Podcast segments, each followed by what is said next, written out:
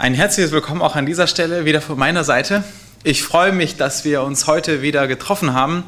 Hier an diesem Ort, an dieser Gemeinde in Bregenz. Willkommen an alle. Es ist das letzte Mal, dass wir uns in dieser Konstellation, in dieser Vortragsreihe hier treffen. Es ist das siebte Thema, das letzte Thema.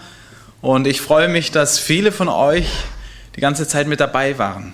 Ich glaube, dass wir viel gelernt haben aber nicht nur gelernt haben, sondern dass uns auch viel bewegt hat in diesen ganzen letzten Wochen, wo wir über dieses Thema vielleicht auch aus einer anderen Perspektive mal das Ganze betrachtet haben. 500 Jahre Reformation, feiern oder widerrufen. Wir haben ganz am Anfang gesehen, wie Martin Luther als Kirchenspalter bezeichnet wurde. Aber wieder sein Willen, denn eigentlich war es sein Anliegen, die Kirche zu reformieren zum Guten. Wir hatten dann noch gesehen, wie der innere Werdegang von Martin Luther war, wo er auf der Suche war nach innerem Frieden, wie das ihn von einem Ort zum anderen brachte. Wo Gott dann mit ihm einen großen Weg vorhatte, dass er dann letztendlich dazu führte, dass er Gott neu begegnete in seinem Wort, durch den Römerbrief, durch den Galaterbrief.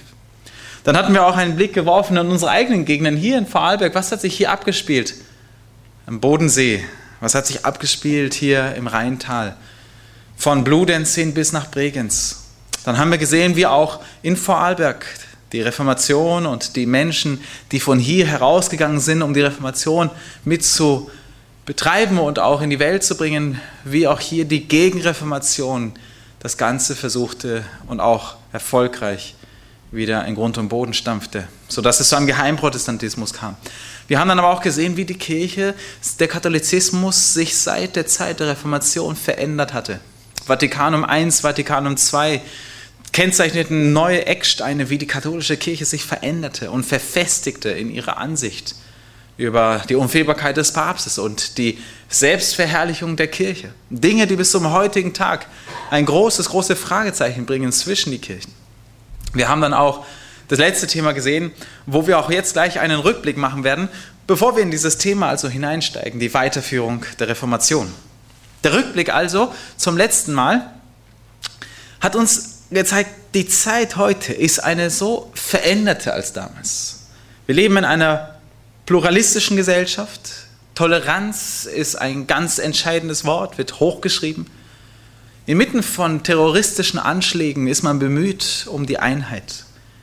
Einheit unter den Staaten, UNO, NATO, aber auch unter den Religionen und Kirchen. Ökumene ist hier ein Stichpunkt. Und wir haben dann gesehen, dass es gar nicht so einfach ist, darüber zu überlegen, wie kann man sie alle wieder zusammenbringen, wenn es um das Thema Ökumene geht. So viele Christen, so viele Denominationen. Und dann war natürlich die Bemühung da, Einheit, aber auf welche Kosten? Denn man merkt die Zeit des Dreißigjährigen Krieges. An dem ging die Einheit nicht vorbei. Da ging es nicht dran vorbei an dem Thema, dass man mit Gewalt versuchte, die Christen an einen Tisch zu bringen. Und dann diesen einen Artikel, wo man dann zu Beginn des Jahres 2017 gesehen hat, wo wir erlebt haben, dass auf einmal eine Einheit da ist. Aber die Frage ist auf Kosten von was? Was muss geschehen sein? Welcher Preis wurde bezahlt, dass das auf einmal wieder möglich ist? Und so haben wir gesehen, dass man seit dem Zweiten Weltkrieg auf diesem Weg der Ökumene sich näher kam. Zunächst mit den Gedanken auf Lehrebene, einen Konsens zu finden, was aber nicht geschah und auch nicht gelückte und auch nicht möglich war, sodass man dann sich dachte, wir verändern die Strategie. Und der Ökumenische Rat der Kirchen sagte, gut, wir versuchen auf einer anderen Ebene, auf der erlebten Ebene, auf der Praxisebene einander zu begegnen, was aber Folgen hatten. Denn die Einheit, die hier in der Hinsicht herbeigeführt wurde, ging auf Kosten der Lehre. Und als Folge und Konsequenz haben wir gesehen, dass das die protestantischen Grundfundamente und Grundprinzipien ins Wanken brachte.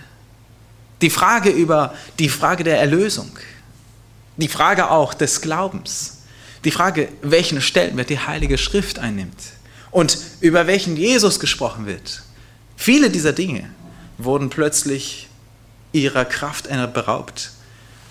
Die Reformation, die eigentlich durch Martin Luther so bekannt wurde, ist ja auch nicht eine Reformation gewesen, die nur auf einer Handlungs- und Erlebnisebene sich abgespielt hatte, sondern sie hat sich abgespielt aufgrund von lehrmäßigen Differenzen mit der römisch-katholischen Kirche.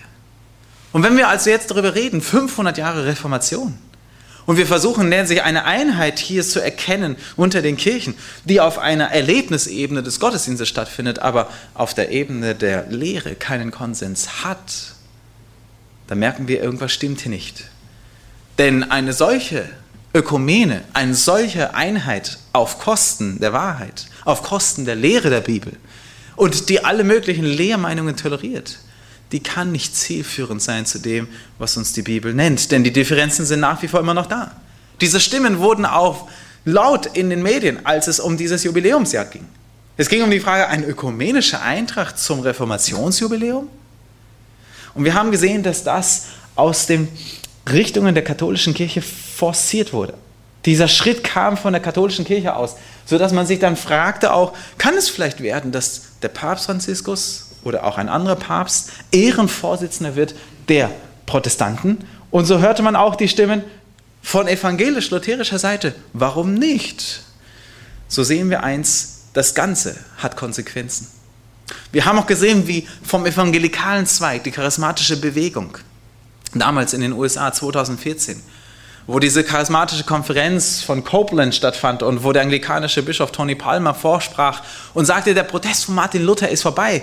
Da zeigte damals Tony Palmer ein Video, eine Videosequenz von dem Papst Franziskus, die er auf seinem Handy aufgenommen hatte. Diese Videosequenz zeigte er vor diesen ganzen hunderten geistlichen Führern der charismatischen Bewegung in den USA.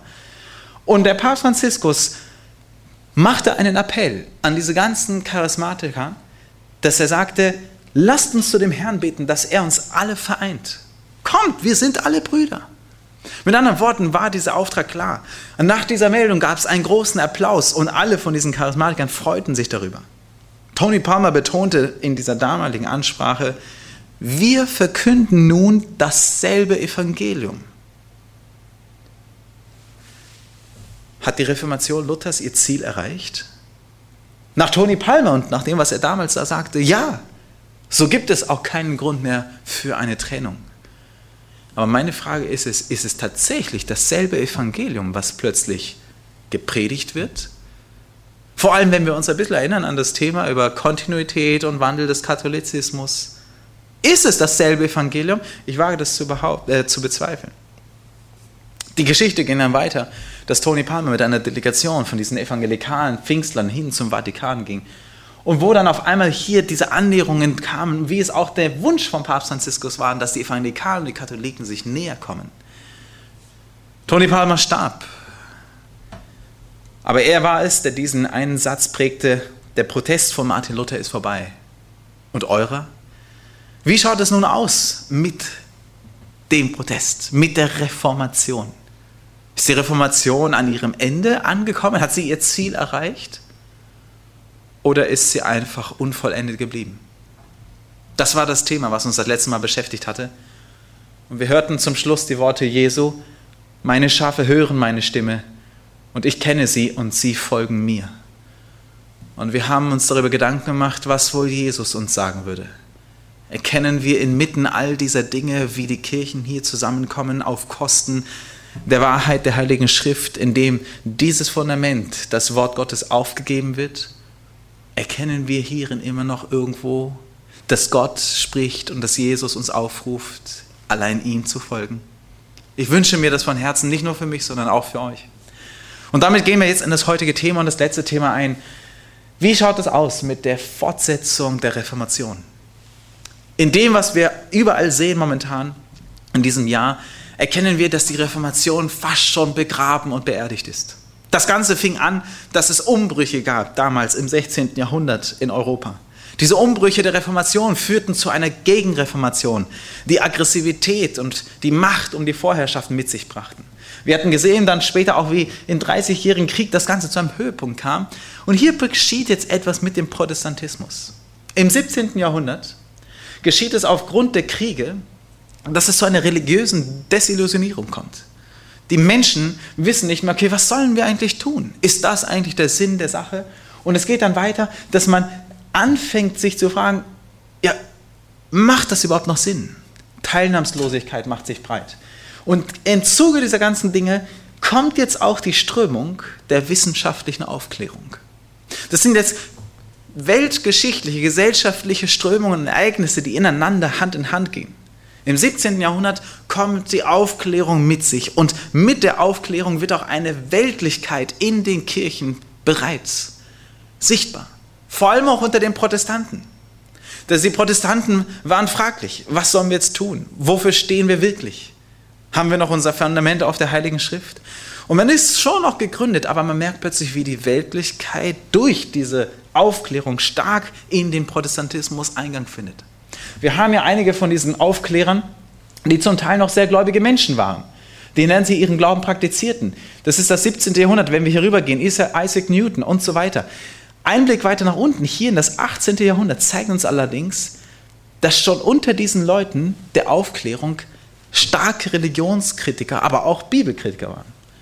Nicht nur Voltaire, Diderot oder Lessing mit der Ringparabel, sondern auch hier, wenn wir im 17. Jahrhundert bleiben, Baruch de Spinoza, der als einer der ersten frühen Bibelkritiker in die Geschichte eingeht und der sich dann fragt, was ist jetzt wirklich daran entscheidend? Die Aufklärung stellt die menschliche Vernunft als Erlöser dar. Das ist das, was einen Menschen freispricht. Und diese Aufklärung findet im 16. Jahrhundert immer stärkeren Einfluss im Protestantismus. Im 18. Jahrhundert, in der zweiten Hälfte, in der Zeit auch, wo diese Aufklärer wirkten, ist der Protestantismus mehrheitlich der Meinung, dass die Bibel mehr Menschenwort ist als Gottes Wort. Das heißt, der Unterschied zwischen dem, was wir im 16. Jahrhundert haben, hier bei Martin Luther und der Reformationsgeschichte und dem 18. Jahrhundert, ist, dass innerhalb von diesen paar Jahrhunderten im Protestantismus eine Denkveränderung stattfindet. Man kommt dazu über, dass man das Wort im Wort sucht. Damit ihr versteht, was ich meine. Man fängt unter den Protestanten an zu suchen, was ist das Wort Gottes im Wort der Bibel? Das bedeutet, man fängt an, die Bibel kritisch zu durchleuchten. Hat es vielleicht Gott sagen können, die Stelle? Na, vielleicht nicht. Wie schaut es aus mit der? Vielleicht. Und man fängt an zu bezweifeln. Und als oberster Maßstab wird darüber was gesetzt? Der oberste Maßstab für diese Kriterien ist auf einmal die menschliche Vernunft, die entscheiden soll, was nun Gott wirklich vielleicht gesagt hat oder nicht. Der Maßstab der Bibel, sola scriptura, wird heruntergeschraubt. Und dieser antireligiöse, radikalisierende Aufbruch der Aufklärung fängt an, den Protestantismus zu unterwandern und untergraben. Der Protestantismus fängt an, auch biblische Wunder, biblische Erzählungen über Dinge, die vielleicht nicht in der Jetztzeit zu beobachten sind, abzulehnen. Die göttliche Inspiration der Bibel wird abgelehnt. Das Prinzip sola scriptura wird unter den Protestanten immer mehr abgelehnt, dass die Bibel göttliche Autorität ist. Und Ende des 18. Jahrhunderts kommt es dazu, dass unter den protestantischen Kirchen, die sich ja auch vermischen und hier und da vereinen, dass die Grundlage der Bibel mehrheitlich verlassen wird. Die Bibel selbst öffnet uns einen Blick für genau diese Episoden. Wenn wir einen Blick in das Buch Offenbarung werfen, begegnet uns hier eine Textstelle im 12. Kapitel, die folgendes sagt. Offenbarung Kapitel 12, Vers 17. Und der Drache wurde zornig über die Frau und ging hin zu kämpfen gegen die übrigen von ihrem Geschlecht die Gottes Gebote halten und haben das Zeugnis Jesu. Die Offenbarung spricht in Symbolen und möchte an dieser äh, Stelle Folgendes sagen. Der Drache ist ein Bild für den Teufel, für das Werk des Feindes. Die Frau ist ein Symbol und ein Bild für die reine Gemeinde, für das bibeltreue Volk. Und jetzt wird hier in diesem Bild ausgedrückt, dass der Teufel versucht, am Ende der Geschichte das bibeltreue Volk, die gläubigen Menschen, die sich an das Wort Gottes halten, sie zu verfolgen, so dass am Ende von diesen Leuten nur noch Übrige übrig bleiben. Ein kleiner Überrest bleibt übrig. Die Bibel sagt zuvor, dass das eins geschehen wird und dass dieser Überrest charakterisiert wird darin, dass sie gehorsam sind nämlich Gott gehorsam sind, wie wir es schon gehört hatten beim Thema davor, über die Liebe zu Gott, indem ich höre, was er sagt, indem ich seinen Wort folge und seinen Geboten, auch diesen Raum in meinem Herzen schenke. Diese übrigen werden charakterisiert als die, die das Zeugnis Jesu haben, sprich, die das Wort Gottes hochhalten, das Evangelium, so wie es geschrieben steht, und ihm auch volle Autorität Gottes beimessen. Das Bild ist für mich so beeindruckend gewesen, denn es sagt mehr als tausend Worte aus. Es schildert das, was die Offenbarung vorher ankündigte. Die Bibel sagt uns, dass der Reformationsweg kein ungebremster ist und auch kein ungebremster sein sollte. Ganz im Gegenteil, die Reformation würde sogar erlahmen, sagt uns die Heilige Schrift, denn es wird am Ende von diesem bibeltreuen Gottesvolk nur ein Überrest übrig bleiben. Und wenn ich das so sehe, eine Kirche, schlicht und einfach, kahl, die Kirchenbänke sind leer, es bleibt nur einer da übrig, einer der wenigen, der sich doch noch auf dieses Wort verlassen möchte. Das ist das, worüber die Bibel spricht. Und manches Mal fragt man sich auch, die Kirchen sind leer. Viele versuchen irgendwie die Kirchen zu füllen. Aber das, was wirklich Menschen inneren Seelenfrieden bringt, ist, dass ein Mensch wieder zurückkommt zu dem geschriebenen Wort Gottes. Aber es werden wenige sein, sagt die Bibel. Und die Bibel beschreibt diese übrigen als die, die eine besondere Botschaft am Ende der Welt mitbringen. Denn die Frage ist ja bei all den Dingen, die heute geschehen, was sagt die Bibel? Die Bibel sagt uns, dass die Zukunft ein, ein fragwürdiges Szenario mit sich bringt. Das fragwürdige Szenario auch in dem, wie die Einheit heutzutage entsteht. Die Entwicklung, dass die protestantischen Kirchen sich immer mehr mit der katholischen Kirche vereinen. Und wenn wir jetzt einfach mal einen Monat zuvor in die Medien schauen, zwei Monate zuvor, werden wir sehen, wie auf einmal diese Annäherung zwischen der evangelischen und katholischen Kirche immer mehr zusammenfand. Wenn wir jetzt uns hier ein paar Artikel anschauen, möchte ich nur eins betonen. Es geht mir nicht um die Menschen, um die Personen, die hiermit involviert waren. Es geht mir um die Geschehnisse, um die Ereignisse. Im September 2017 sagte Bedford Strom, der Vorsitzende, ähm, der Superintendent der evangelischen Kirche in Deutschland, er sei dankbar für das friedliche Reformationsjubiläum.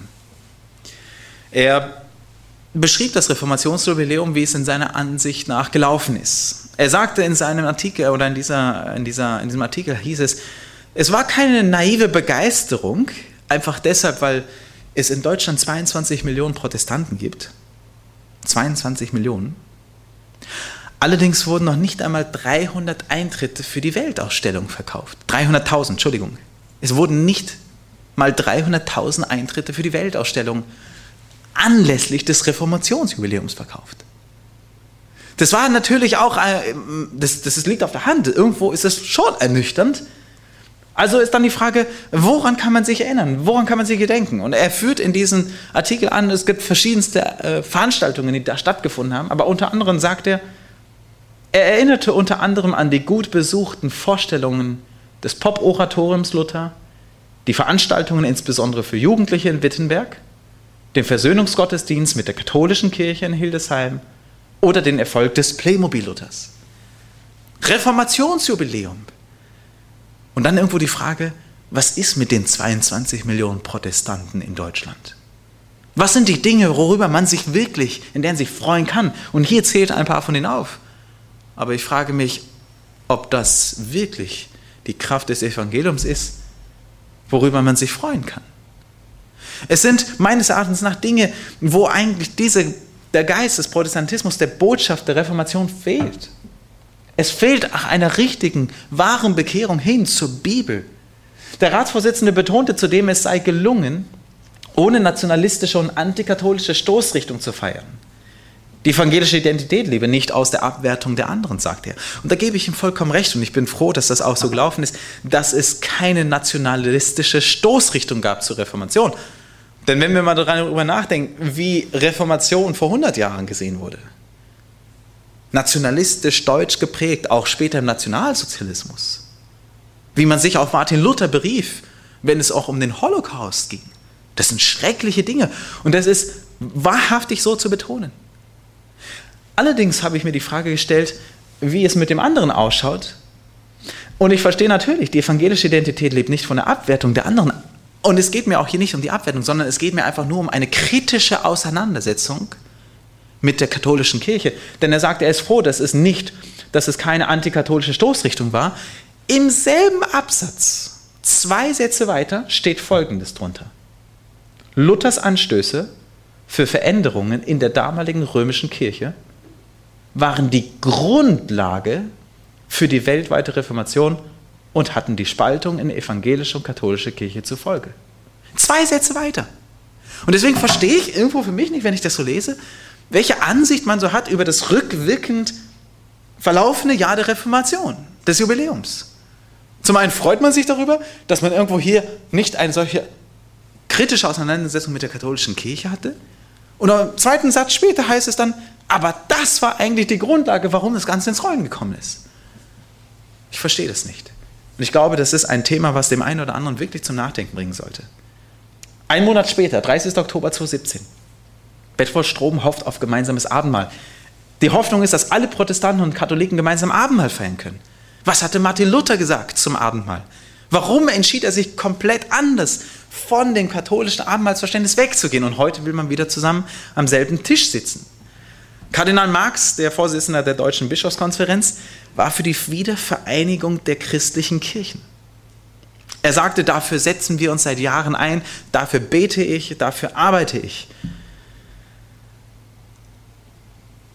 Bedford Strom am Festtag des 31. Oktobers vor ungefähr einem Monat sagte in seiner Predigt folgendes.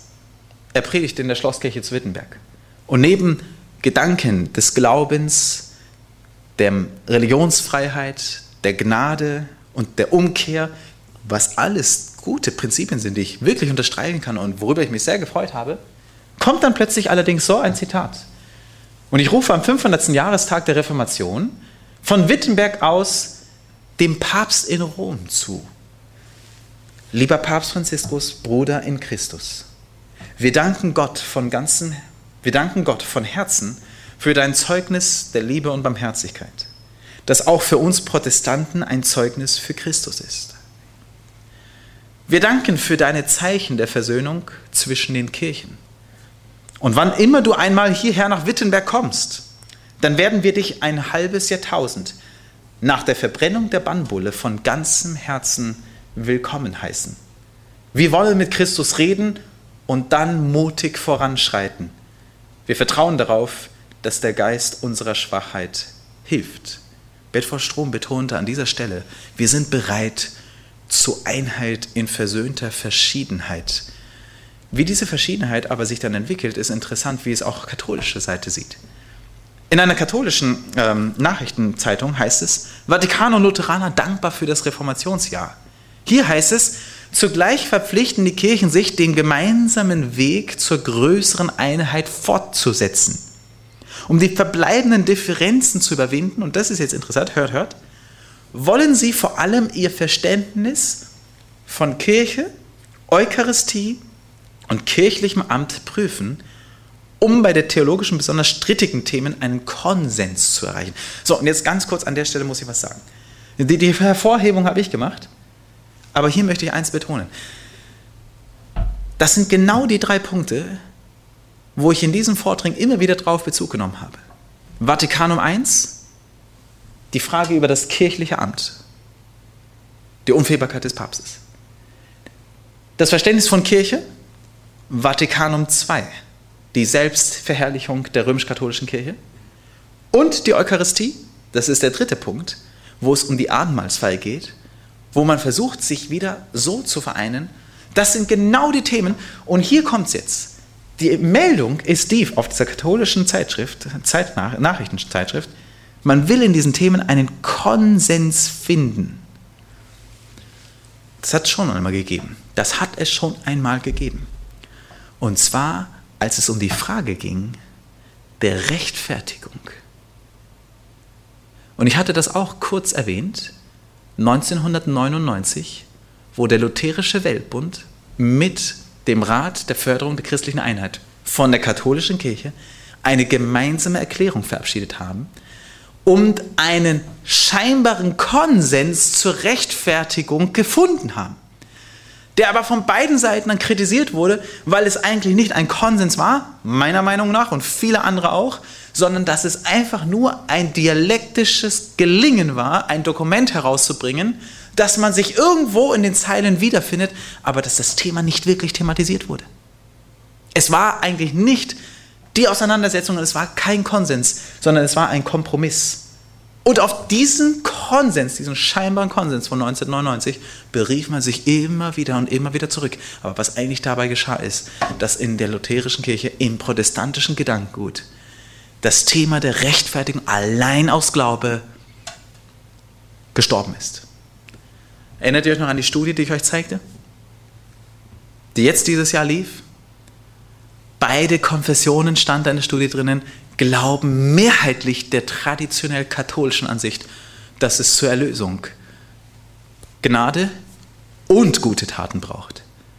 Die traditionell katholische Ansicht. Und hier wird genau das betont, dass man wieder einen Konsens suchen will. Und ich möchte an dieser Stelle eins sagen. Ich bin kein Prophet, erhebe nicht den Anspruch, aber ich möchte eins sagen. Aus der Vergangenheit wissen wir, dass das schon einmal etwas Ähnliches wie das da gegeben hat. Und ich sage, wenn das irgendwann geschehen wird, und es wird kommen, bin ich davon fest überzeugt, dass es ähnlich enden wird wie die Geschichte 1999. Und somit ist auch dieses letzte Rückgrat und diese letzten strittigen Fragen werden dann gebrochen, sodass die evangelische Kirche auch hier letztendlich den Blick nach Rom schwenkt. Genau das wird am 31. Oktober 2017 propagiert. Das heißt, es ist aufs Neue deutlich geworden, dass das, was uns eint, sehr viel mehr ist als das, was uns noch trennt. Schauen wir uns die gemeinsame Erklärung an. 1999. 2006 setzte auch der Weltrat der methodistischen Kirche seine Unterschrift darunter. 2017 die reformierten Kirchen hier ökumenischer Festakt Kirchen unterzeichnen Wittenberger Zeugnis. Das sind die reformierten Kirchen aus der Schweiz. Die reformierten Kirchen von Zwingli und von Calvin. Auch sie schreiben das, unterschreiben dieses Dokument mit. Das war im Sommer dieses Jahres.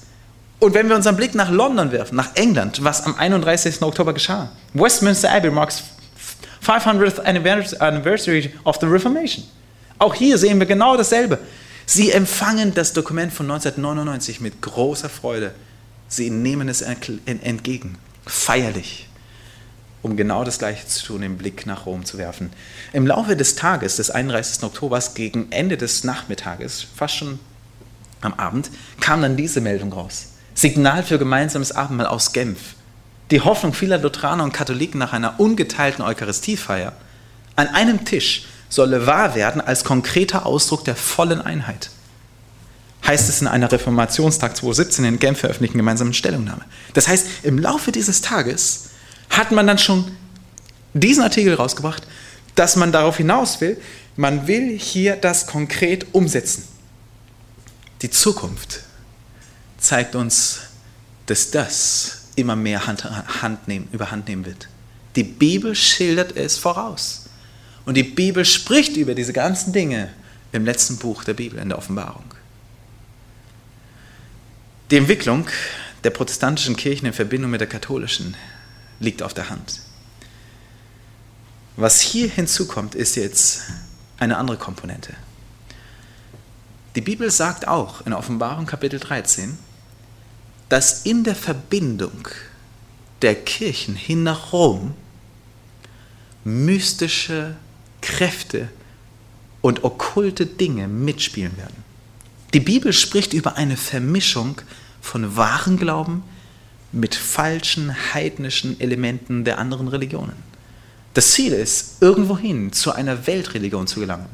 Und das Interessante ist, in vielerlei Hinsicht auf sozialer Ebene pusht das Papst Franziskus den Dialog der Religionen und immer mehr sie an einen Tisch zu holen. Wenn ihr mal auf, das, auf eine Webseite geht, und zwar heißt die Webseite thepopevideo.org, da gibt es jeden Monat ein Video vom Papst, was er rausbringt zu unterschiedlichen Themen unserer Gesellschaft. Und wenn man dort in das Jahr 2016 reingeht, Januarmonat, schaut euch mal dieses Video an. Dieses Video schreibt Bände. Denn es zeigt, wie der Papst in dem Jahr 2016 im Jänner das Anliegen hat, dass alle Religionen aufgrund dessen, dass sie ja einander lieben und an Gott glauben, wie auch immer diese Gottesvorstellung ist, dass sie doch alle irgendwas gemeinsam haben und deswegen zusammenwirken und arbeiten sollten. Bündelt eure Kräfte der Religion. So der Aufruf von Papst Franziskus im Jänner 2016. Schaut euch das ruhig mal an. Das, was hier geschieht, ist eigentlich eine Verbindung. Und es liegt auf der Hand. Denn ich hatte euch bereits einmal gezeigt, aus katholischen Quellen, bei dem Vortrag über die katholische Kirche, dass die Natur, das Wesen des Katholizismus darin besteht, diese Wesensmerkmale alle zu vereinen. Und das geschieht hier. Noch aktueller, was jetzt auch geschieht, ist gefühlsorientiertes spirituelles Erleben. Mystisch-theologische Einheit wird herbeigeführt. Christliche Bekenntnisse vermengen sich mit religiösen Kulten aus anderen Bereichen. Buddhistisches Gedankengut findet Eingang in religiöse Riten und Kulte. Andere okkultistische, spiritistische Sitzungen, Totenanrufungen, Totenverehrung in sogenannten christlichen Kirchen findet Eingang durch all diese Dinge. Die charismatische Bewegung ist zum Beispiel ein Element, was uns zeigt, wie diese Gedanken immer mehr in eine Jesus-Anbetung hineinfließen.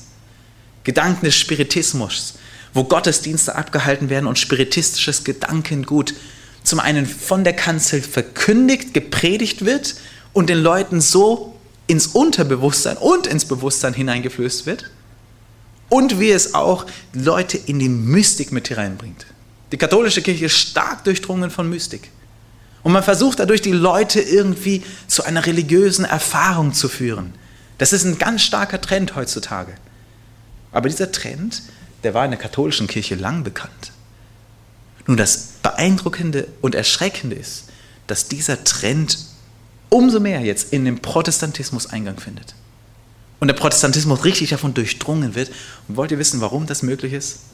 Weil der Protestantismus sich schrittweise immer mehr vom Wort Gottes abwendet, weil sie das Wort Gottes immer mehr außen vor lassen und nicht hören, was Gott dazu sagt. In seinem Wort sagt er nämlich, denn es wird eine Zeit kommen, da sie die heilsame Lehre nicht ertragen werden, sondern nach ihren eigenen Gelüsten werden sie sich selbst Lehre aufladen, nach denen ihnen die Ohren jucken und werden die Ohren von der Wahrheit abwenden, heißt es in der Bibel, und sich den Fabeln zukehren, den Dingen, die nicht echt sind, die Dinge, die nur einen Schein auf sich werfen. Wir haben einen Kontrast zwischen dem Maßstab der Bibel und einer Zeit, in der wir heute leben, wo Menschen lieber ihrer eigenen Gefühlsneigung und ihrer eigenen Emotion folgen, als einem so stets geschrieben. Man setzt seine eigenen Empfindungen so viel höher. Seine Gefühle, wenn ich heute will, na, na, das spüre ich nicht. Na, dieser, na, wenn ich die Bibel lese, da, da merke ich nichts, da tut sie nichts. Die persönlichen Eindrücke werden höher gewertet als dem, was einst Gott in seinem Wort gesagt hat. Wenn wir zum Beispiel sehen, man versucht dadurch auch Menschen an der Stange zu halten. Hier ein Blick aus Brasilien. Äh, in dieser Zeitschrift, in diesem Artikel heißt es, Father Marcelo Rossi, Brazil's Celebrity Priest. Das heißt, Pater Marcelo Rossi, das ist Brasiliens Feierpriester. Ja? Dieser charismatische Priester, wie Rossi, haben es geschafft, die Gläubigen durch Singen, durch mehr Gesang und durch Gospel Rock, Evangeliumsrock zurückzuhalten in der Kirche, in den Kirchenreihen zu behalten. Das heißt, durch die charismatische Bewegung, durch Emotionen, gefühlsstarke Empfindungen werden Menschen irgendwo in der Kirche gehalten. Und das nicht nur in Südamerika, weil man ja sagt, ihr Lateinamerikaner und ich bin ja selber einer, ihr seid ja so gefühlsgeladene Menschen. Das ist nicht nur in Südamerika so, das ist weltweit so. Eine Woche bevor der Reformationstag war, in Amerika, Kansas City, Missouri, gab es eine Konferenz, die den Namen Kairos 217 trug. Einer der Hauptsprecher an dieser charismatischen Konferenz war niemand anderes als Kenneth Copeland. Den haben wir ja schon einmal gehört. Und Kenneth Copeland nimmt Bezug auf die Reformation von Martin Luther als Charismatiker und spricht für viele, viele geistliche Führer Amerikas. Copeland sagt, ich zitiere, ich Ich übersetze es, was er sagte. Er sagte, der Geist der Trennung ist des Teufels. Das ist ähnlich, was der Papst Franziskus in einem Artikel mal sagte.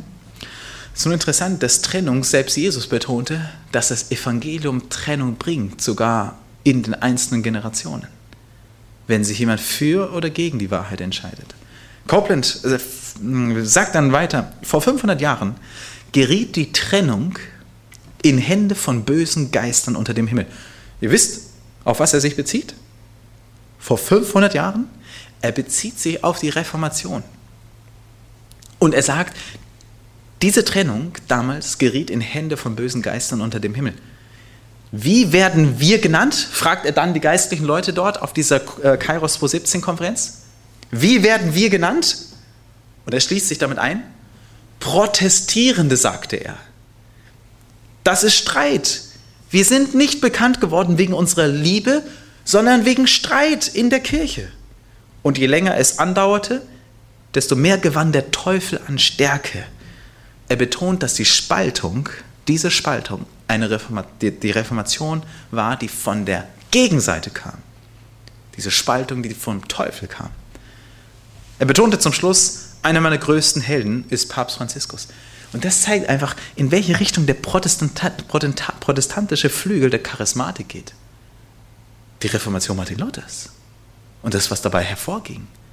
Die Trennung, die Spaltung, wo wir am Anfang dieser Vortragsreihe gehört haben, Martin Luther konnte nicht anders. Er wurde dort hineingedrängt aufgrund der Umstände, sagt man heute von den Protestanten, wir haben den Streit gesucht.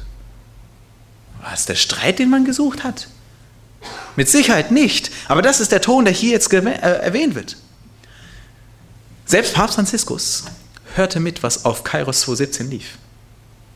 Und Copeland betonte dann an einer Stelle, ich als, als Prophet Gottes. Er sieht sich selber als Prophet Gottes in dem, was er hier sagt.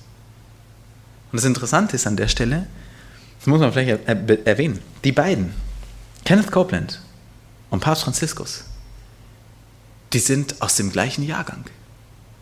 Die kennen sich schon ihr Leben lang. Der eine ist nur ein paar Tage älter, Kenneth Copeland. Der ist nur ein paar Tage älter. Geboren am 6. Dezember 1936 und Papst Franziskus geboren am 17. Dezember 1936. Die kennen sich ihr Leben lang. Und Copeland sagte, vor 50 Jahren wäre diese Annäherung nie möglich gewesen. Aber jetzt auf einmal ist sie da. Deshalb gehen wir jetzt alle wieder zurück zu diesem einen Mann nach Rom. Auf einer der Podiumsdiskussionen von Kairos 217 sagte ein anderer Sprecher, die charismatische Bewegung hat die Brücke gebaut zwischen den Kirchen mit der römisch-katholischen Kirche. Die was? Die charismatische Bewegung. Offenbarung 13 sagt genau das, dass durch diesen charismatischen, okkultistischen Zweig die Kirchen sich so annähern werden, dass das wieder möglich wird, zurück nach Rom zu kommen. Also frage ich mich, wenn nun einst die reformierten Kirchen, die die Reformation hervorbrachten, durchdrungen werden durch Weltlichkeit, wenn die Bibelkritik den Maßstab der Bibel als Korrektur des Wortes Gottes ersetzt, wenn wir gesehen haben, dass Emotionen höher gewertet werden als ein so stets geschrieben, was Gott uns sagen möchte, und wenn wir letztendlich sehen, dass ein Formendienst, die Werksgerechtigkeit, um sich die Erlösung mit zu erlangen, dass die eine geistliche Hingabe, eine tägliche Beziehung zu Jesus, ein hingebungsvoller Gottesdienst, gegründet und verwurzelt auf dem Wort Gottes und in Jesus, das ersetzt, dann muss man sich die Frage stellen, bei all diesen Dingen, die heutzutage gehen, was sagt Gott? Wird Gott dazu schweigen? Wie schaut es aus mit der Weiterführung der Reformation? In welche Richtung soll sich das noch entwickeln? Und viele fragen sich vielleicht, was würde Gott dazu sagen? Ist das sein Wille? Und hier möchte ich etwas hervorbringen, was für mich eine Antwort ist in der Heiligen Schrift. Die Bibel sagt das Ende vom Anfang an voraus. Und Jesus sagte, ich habe euch diese Dinge alle gesagt, damit, wenn sie eintreffen, ihr an mich glaubt. Und ich möchte den Blick werfen in die letzte Offenbarung von Jesus Christus. Offenbarung Kapitel 1, Vers 1, dort steht geschrieben, dies ist die Offenbarung Jesu Christi, die Gott ihm gegeben hat, seinen Knechten zu zeigen, was in Kürze geschehen soll. Wenn wir das alles erleben, was sagt Gott dazu? Es liegt auf der Hand. Die Antwort findet sich in der Bibel und zwar im letzten Buch. Denn da steht schon geschrieben, das ist das Wort Jesu Christi, um zu zeigen, was geschehen soll bis ans Ende der Welt. Und die Antwort Gottes, die fasst sich zusammen im Buch der Offenbarung in drei direkten, auffordernden Reformationsbotschaften. Mit göttlicher Autorität heißt es, ich sah einen anderen Engel fliegen, mitten durch den Himmel. Der hatte ein ewiges Evangelium zu verkündigen, denen, die auf Erden wohnen, allen Nationen und Stämmen und Sprachen und Völkern. Hier wird durch diesen Engel symbolisiert, das hat göttliche Autorität. Noch dazu heißt es, er verkündigt das ewige Evangelium. Das bedeutet gleichzeitig, dass ein anderes Evangelium höchstwahrscheinlich verbreitet wurde, was nicht das Ewige ist, sondern eine Abschwächung, vielleicht ein unvollständiges, ein vielleicht dadurch falsches Evangelium. Und das braucht es nun, das bringt es hervor, dass man nun das ewige Evangelium wieder laut verkündigen soll an alle Menschen, an allen Völker, Nationen und Länder heißt es. Das ist der Aufruf, der am Ende der Welt hier in der Offenbarung erschallt. Luthers Reformruf, zum ursprünglichen Evangelium zurückzukommen, der wird hier irgendwo wiedergefunden. Das Evangelium soll wieder entdeckt werden.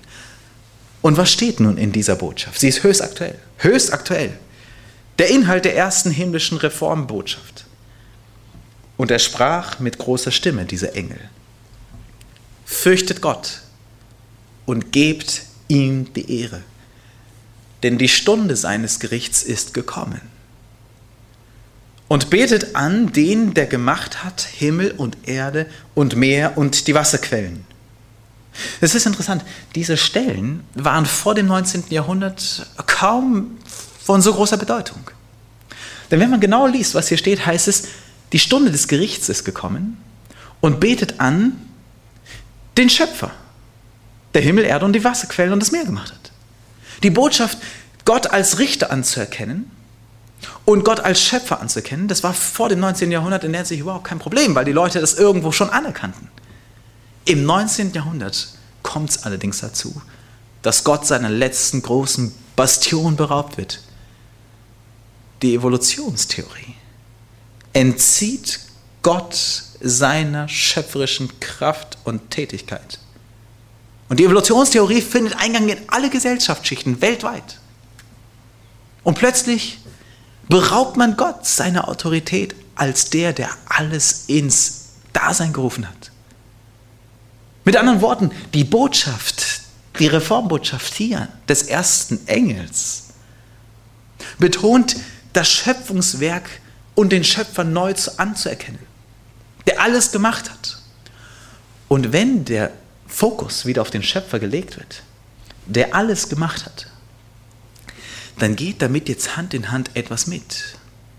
Denn die Bibel sagt etwas zum Thema Schöpfung, nämlich die Schöpfung, die in sechs Tagen geschieht, erstes Buch Mose Kapitel 1, endet mit einem siebten Tag, an dem es heißt, Gott ruhte am siebten Tag und segnete den Tag und heiligte ihn. Es ist der Sabbattag, der Schabbat, der Ruhetag. Und Gott ruht hier, um dem Menschen zu begegnen. Es heißt in den zehn Geboten, das vierte Gebot, die Begründung für den Sabbattag, gedenke des Sabbattages, dass du ihn heiligest. Und dann kommt die Begründung, denn in sechs Tagen hat der Herr Himmel und Erde gemacht und das Meer und alles, was darinnen ist und ruhte am siebenten Tage. Darum segnete der Herr den Sabbattag und heiligte ihn. Der Aufruf Gedenke des Sabbattages ist eigentlich direkt verknüpft mit dem Schöpfer. Der Aufruf des ersten Engels, der ersten Reformbotschaft, ist, Gott als Schöpfer wieder anzuerkennen. Und damit geht Hand in Hand, dass ich quasi wie an einem Zeichen erkennen kann, ob mir der Schöpfer wirklich wert ist. Ob ich ihn anerkenne, indem ich ihn auch anerkenne in dem, was er gesagt hat, an meinem Ruhetag. Kommt zu mir. Ich möchte Gemeinschaft mit euch haben. Jesus sagte selber im Markus Evangelium, der Sabbat ist für den Menschen geschaffen, damit wir Gott darin begegnen. Jesus Christus ging selber nach seiner Gewohnheit am Sabbattag in die Versammlung und las das Wort Gottes. Wir merken, dass der Schöpfer in unserer heutigen Zeit verdrängt wurde und auch dieses Zeichen seiner Schöpfung, nämlich sein heiliger Ruhetag. Es ist ein Aufruf, den Schöpfer wieder anzuerkennen und ihn zu ehren, auch indem wir uns ihm hinwenden an seinem heiligen Ruhetag am Sabbattag. Die Schöpfung wird aber nicht nur als einziges betont hier in dem ersten Engel, bei der ersten Reformbotschaft. Inmitten all der Dinge, die heute weltweit geschehen, heißt es, fürchte Gott, mit anderen Worten, hab Ehrfurcht vor ihm, nimm ihn ernst, liebe ihn von ganzem Herzen, weil er mit seinem Gericht beginnt. Es heißt, denn die Stunde seines Gerichts ist gekommen. Und das Thema Gericht, das war bei Martin Luther etwas so Fremdes. Er wollte weg von diesem richtenden Jesus Christus. Auch in seinem Gottesverständnis musste er das irgendwie neu verstehen. Aber durch die Aufklärung und durch den wissenschaftlichen Fortschritt hat man sich von all dem entfernt und losgelöst, was irgendwie nur einen richtenden, strengen, anmutenden Charakter Gottes sozusagen veranlasste. Man wollte sich davon trennen. Und das ist interessant, dass heute die meisten protestantischen Kirchen auch mit dem richtenden Gott, mit dem Gericht nicht viel zu tun haben wollen. Und dabei spricht die Bibel, dass Gott ein gerechter Gott ist. Er ist barmherzig, aber er ist auch gerecht. Und er wird einen Tag führen, wo es Gericht gibt. Und deswegen spricht die Bibel über ein Gericht. Nicht, dass uns das in Schrecken versetzen sollte, Entschuldigung, sondern es macht uns aufmerksam, dass Gott einen Tag getroffen hat, wo er einen Schlussstrich ziehen wird, damit das Leid und das Böse in dieser Welt nicht für ewig bleiben soll. So oft fragen sich die Menschen, wo ist denn ein gerechter Gott, wenn wir uns die Welt und die Nachrichten anschauen? Und dann sagt man, Gott, wenn es dich gibt, dann tu etwas. Aber den gibt es ja so, wie sagen viele Leute. Und dann sagt Gott in der Bibel, und ich werde einen Tag des Gerichts bringen und werde dann abrechnen. Und wer sich dann bis dahin entschieden hat, so oder so. Und dann sagt man, oh, was für ein gerechter, ungerechter Gott. So ein tyrannisches Gottesbild. Also, ich verstehe solche Menschen nicht. Zum einen klagen sie hier, dann klagen sie da. Aber Gott sagt, ich tue es um euren Willen. Und ich gebe jedem die Möglichkeit, sich zu entscheiden. Das Beeindruckende daran ist, dass wenn jemand auf diesen ersten Reformruf hört, Gott ihn schützen wird. Wenn man aber nicht hört, folgt ein zweiter Reformaufruf, der einen zum Nachdenken bringen sollte, denn es heißt dann weiter in Vers 8, und ein zweiter Engel folgte, der sprach, sie ist gefallen, sie ist gefallen, Babylon die große Stadt, denn sie hat mit dem Zorneswein ihrer Hurerei getränkt alle Völker. Was hat es mit Babylon auf sich? Babylon ist gefallen, die große Stadt, mit ihrem Zorneswein hat sie, der Hurerei, hat sie alle Völker gedrängt. Die zwei Symbole muss man in der Bibel deuten. Babylon stammt aus der alten Geschichte, wo es um den Turmbau zu Babel ging. Der Turmbau zu Babel war das Anliegen der Menschen, sich einen eigenen Weg zum Himmel zu bauen. Babel, Tor zu den Göttern, so die Bedeutung das, was hier in Babels versinnbildlich wird, ist, dass Menschen sich einen eigenen Weg bauen, fern von dem, was Gott sagte. Wir merken das heute auch. In den kirchlich-religiösen Tendenzen, Vermengung anderer Religionen, Gedankengut, Tra Traditionen, die von Menschen entstanden sind, wie wir uns das angeschaut haben in der Geschichte der Kirche. Ein menschlicher Weg, der an der Heiligen Schrift, an dem Fundament, an den protestantisch-reformatorischen Grundsätzen vorbeigeht. Das ist ein eigener Weg, sich den Weg zum Himmel zu bauen.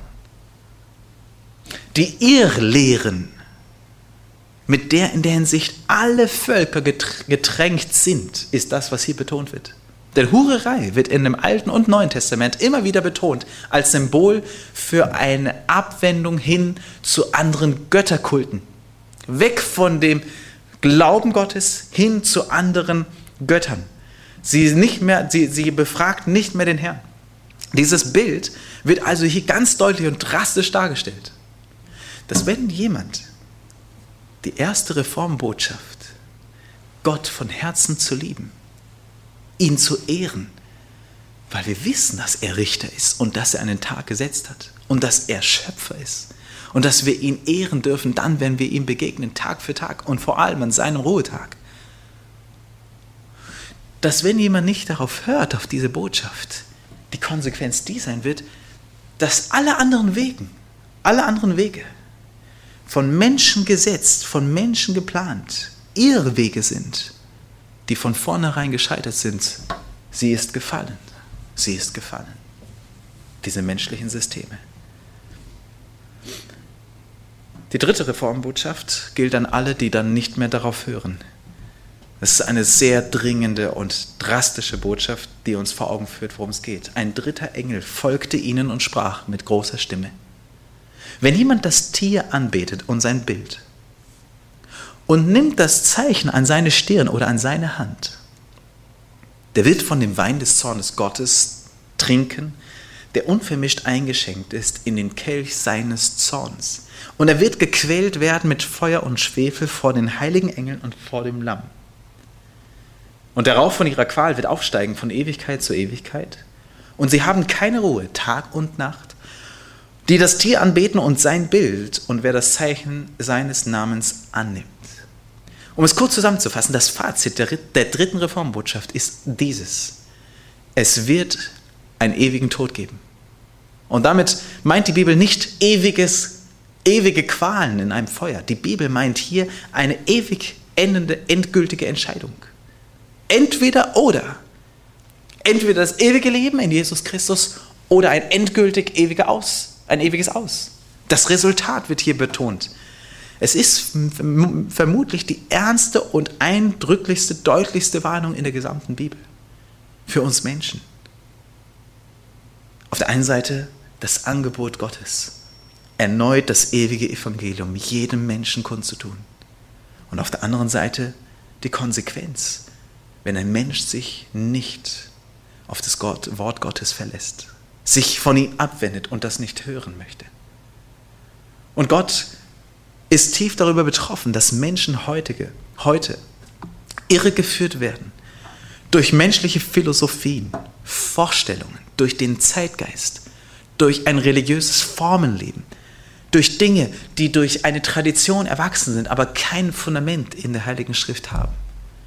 Wo Menschen in der Hinsicht dieses Bild vorgefallen wird eines religiösen Lebens, aber innerlich die Lehre und die Kraft des Geistes fehlt die Tendenzen der Weltlichkeit, der Emotionen, sie über die Bibel zu stellen, der Bibelkritik und so weiter.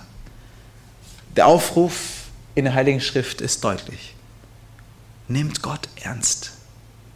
Das, was in seinem Wort geschrieben steht, hat sich in der Vergangenheit erfüllt und wird sich auch in der Zukunft zur Gänze noch erfüllen.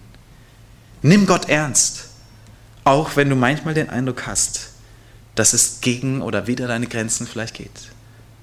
Gott lädt dich ein. Martin Luther hatte ein großes Problem mit dem Thema Gericht. Er hatte Gott als einen richtenden Gott gesehen. Aber Gott zeigt uns eins. Er wird nicht ins Gericht gehen, ohne dass er nicht jedem Menschen die Möglichkeit gegeben hat, sich für Jesus Christus zu entscheiden. Gott wird nicht in das Gericht gehen, ohne dass er sich dafür eingesetzt hat, dass jeder Mensch, du und ich, jeder, der das heute hört, die Möglichkeit hatte zu sagen, Herr, ich möchte deinem Evangelium folgen. Das ist das Entscheidende darin. Auch wenn viele andere den Aspekt abgewertet haben, dass Gott irgendwann mal einen Schlussstrich ziehen wird und richten wird, wie man es heute auch in den protestantischen Kirchen sieht. Gott gibt einen Maßstab an. Und der Maßstab in seinem Wort ist der, fürchte Gott, gib ihm die Ehre. Gott zu lieben von ganzem Herzen und meine Mitmenschen wie dich selbst. Das sind die zwei, in denen das ganze Gesetz hängt. Und wir haben gesehen, es hängt damit zusammen, indem ich aus Liebe erfüllt durch den Heiligen Geist mit meinen Mitmenschen so lebe wie Christus. Und das geschieht nur durch seine Gnade. Und indem ich Gott liebe und seinen Geboten gehorsam bin, ihm folge, mein Herz öffne, dass Raum für ihn entsteht und dass sein Geist seine Gebote in mein Herz schreibt. Das ist der Maßstab. Das ist der Punkt, wo Gott uns hinführen möchte. Dass ein wiedergeborener Christ sein Leben in die Hand Jesu Christi lebt und auch so lebt, wie er gelebt hat. Dass Gott in unserem Leben seinen Charakter wiederherstellt. Denn wir sind doch einst im Bilde Gottes geschaffen. Ja oder nein? Haben es verloren.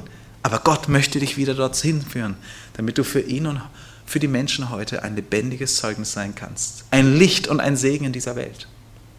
Denn die Welt geht ohne diese Botschaft verloren. Die Bibel beschreibt uns, dass die Geschehnisse Schlag auf Schlag kommen. Die Wiederkunft Christi wird das Ereignis sein, auf das wir warten. Und die Bibel ist unmissverständlich. Sie sagt, davor wird es dieses Gericht geben. Und in dieser Zeit möchte er uns die Möglichkeit geben, dass wir uns entscheiden. Danach ist es zu spät. Die Phasen des Gerichts danach, wo am Ende das Ende ausgerichtet wird, ist zu spät. Es geht um diese Zeit. Jetzt kannst du dich entscheiden. Heute ist noch Zeit der Gnade. Also triff diese Entscheidung und schieb sie nicht auf, auf morgen. Wenn es um die Weiterführung der Reformation geht, die dann abschließt mit der Wiederkunft Christi, so möchte Gott dir eins sagen. Ich habe drei Botschaften in diese Welt geschickt. Und diese drei Reformaufrufe, die möchten dich berühren. Das ewige Evangelium soll uns Menschen wieder vor Augen geführt werden, auf eine ganz deutliche Art und Weise. Denn es ist die letzte Verkündigung in dieser Weltgeschichte, bevor der Tag der Wiederkunft des Herrn geschieht. Wir leben in dieser Zeit des Gerichts. Und das Beeindruckende ist, dass dieser Jesus Christus in diesem Gericht dein Fürsprecher sein wird. Ganz gleich, was in deinem Leben geschehen ist. Hab keine Angst. Die Bibel sagt uns, meine Kinder, die schreibe ich euch, damit ihr nicht sündigt.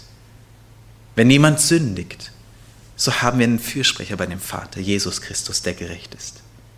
Und dieser Jesus, der dein Fürsprecher ist, in diesem Gericht, ist derselbe Jesus, wo es heißt, der der Richter sein wird. Denn der Vater richtet niemand, sondern hat alles Gericht dem Sohn übergeben. Eine bessere Botschaft kann es gar nicht geben, dass derselbe Richter der ist, der für uns am Kreuz von Golgatha gestorben ist. Und es ist der, der für dich eintritt und der sagt, nimm diesen Weg an. Ich habe alles für dich gegeben. Worauf wartest du noch? Die Zeit wird voranschreiten. Und während die Menschheit und die Christenheit eine sogenannte Einheit der Kirchen feiert und die Reformation dadurch eigentlich für beendet erklärt und den Protest abgeschaffen hat, geht es um die Reformation in deinem und meinem Leben mehr denn je.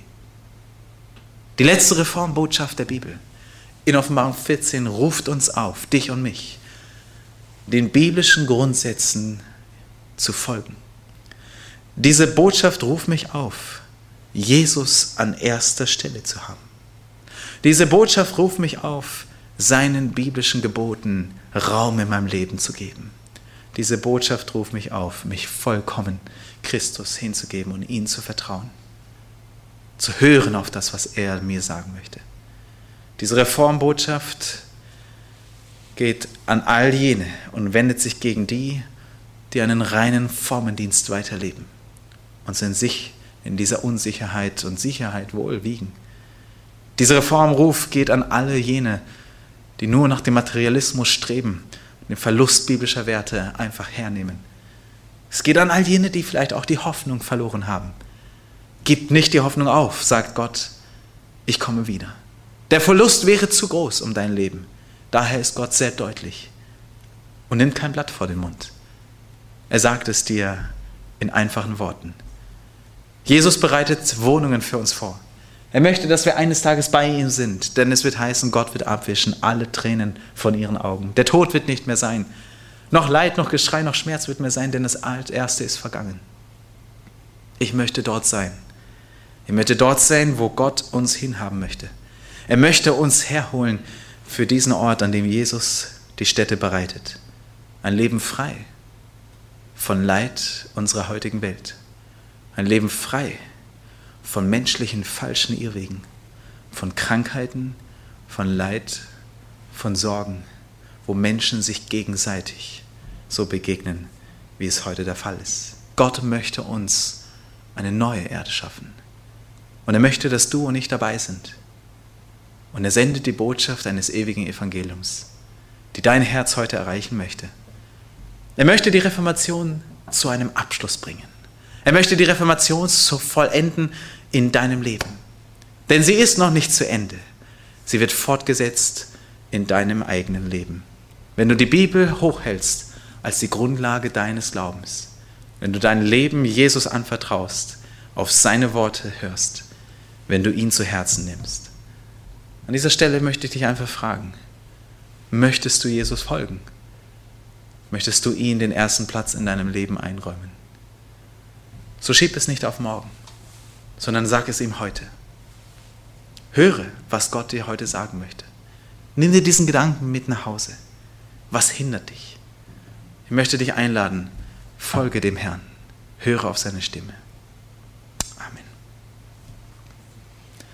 An dieser Stelle möchte ich noch ein Gebet sprechen für uns alle, dass wir eine Entscheidung treffen, nicht nur jetzt hier, sondern eine Entscheidung auch morgen, übermorgen, dann, wenn wir nach Hause gehen. Lieber Vater im Himmel, wir möchten dir danken, dass du uns in deinem Wort ganz deutlich gesagt hast, dass es ein ewiges Evangelium gibt, inmitten all dieser menschlichen Stimmen, die heutzutage zu hören sind. Herr, wir haben gesehen, welche Ereignisse sich abspielen, gerade auch in diesem Reformationsjubiläum. Wir haben gesehen, wie auch die Grundlage unseres Glaubens, dein Wort, immer mehr ins Abseits gedrängt wurde und wie dadurch auch der Verlust einer wahren Beziehung zu dir Hand in Hand geht. Wir wollen dich heute bitten, Herr Jesus, dass dieser Reformaufruf in Offenbarung unser Herz trifft, denn es ist ein deutliches Wort. Es ist das letzte Mal, wo du dich an diese Welt wendest, um uns aufzuklären und uns die Augen zu öffnen, dir von Herzen zu folgen, uns für dich zu entscheiden, Herr Jesus. Herr, ich bitte dich für all jene, die diese Botschaft heute gehört haben, dass die Entscheidung, die sie heute in ihrem Herzen treffen, dass es eine Entscheidung für ewiges Leben ist. Und ich möchte dich bitten, dass niemand von ihnen verloren geht und dass niemand auf Irrwege gelangt, sondern dass wir selber durch dein Wort zu dieser Fülle hinkommen, zu der du uns führen möchtest.